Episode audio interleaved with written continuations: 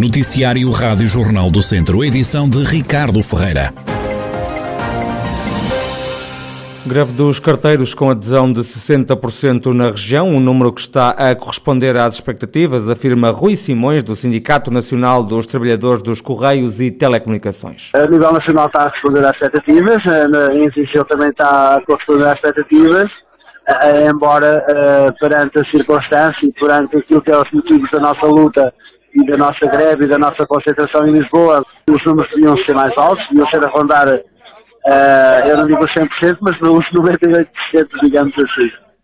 Uh, mas por vários motivos, por coação, uh, enfim, variedíssimos motivos. A adesão é o que é, é a realidade, e no Serviço é, é à volta de 60% dos trabalhadores aderiram a esta luta, o sindicalista explica que um dos motivos por detrás da greve é a deterioração do serviço postal. Os carteiros reclamam ainda um aumento dos postos de trabalho. O que importa aqui é que os Correios uh, Portugal, CTT, cumpram aquilo que é o seu objetivo, que é uh, tratar bem uh, pelas populações, uh, entregar o correio à hora, que infelizmente não é o caso, por manifesta falta de trabalhadores Uh, e um dos grandes motivos da nossa luta é que a empresa reforce o número de trabalhadores para que realmente uh, as pessoas, o povo, os nossos clientes tenham um, um, portanto, sejam bem tratados a nível de, nomeadamente, o atraso do correio, que é uma realidade, recebam o seu correio a tempo, digamos assim.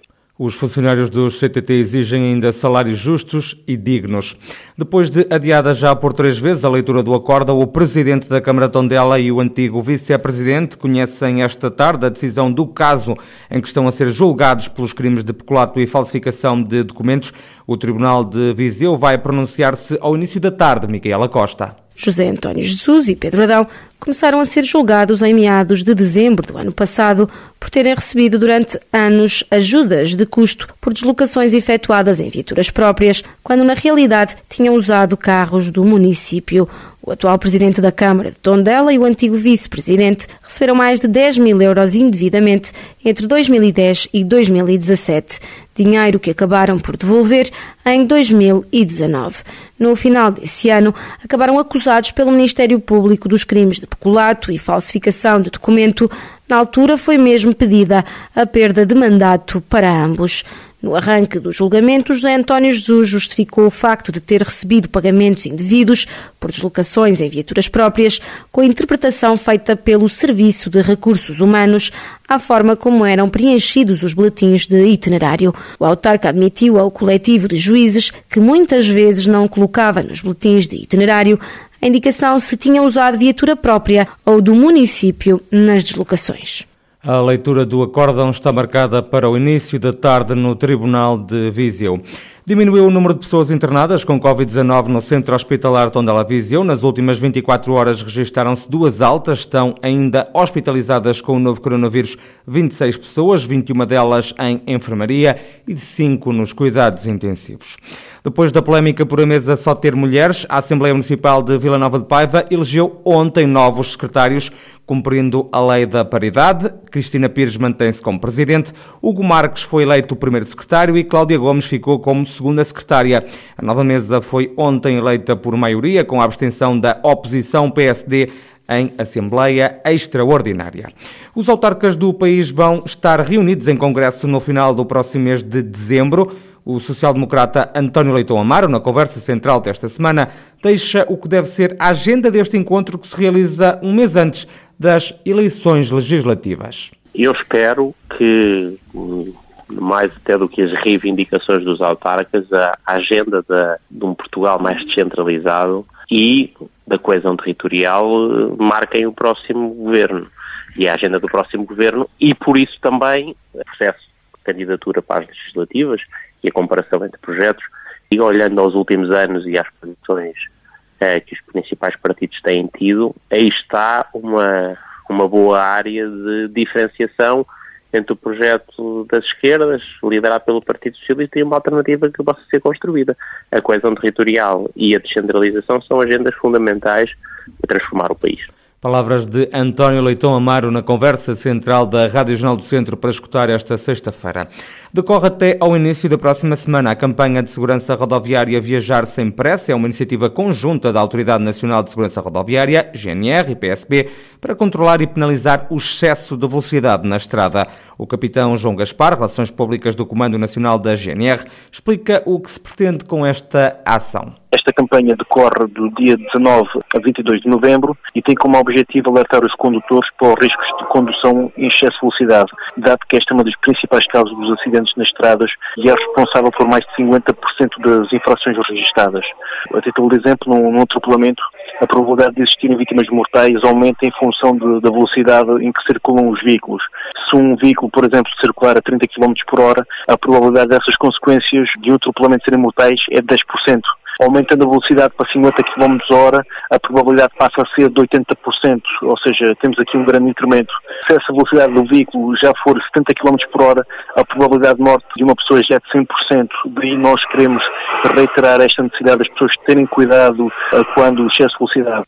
O capitão João Gaspar, oficial de Relações Públicas da GNR, a nível nacional, sobre a campanha Viajar Sem Pressa, que decorre até sexta-feira, começou hoje, sexta-feira.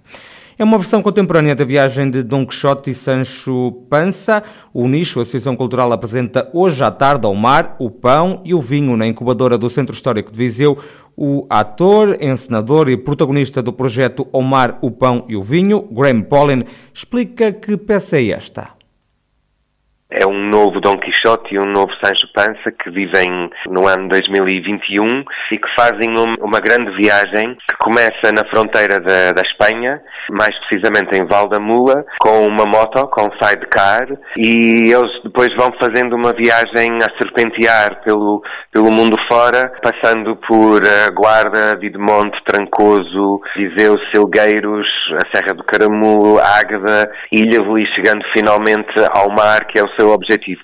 Graham Paulin, encenador e ator do projeto O Mar, o Pão e o Vinho da Nicho, Associação Cultural de Viseu, que vai ser eh, apresentada esta tarde, esta peça, às três da tarde, na incubadora do Centro Histórico de Viseu.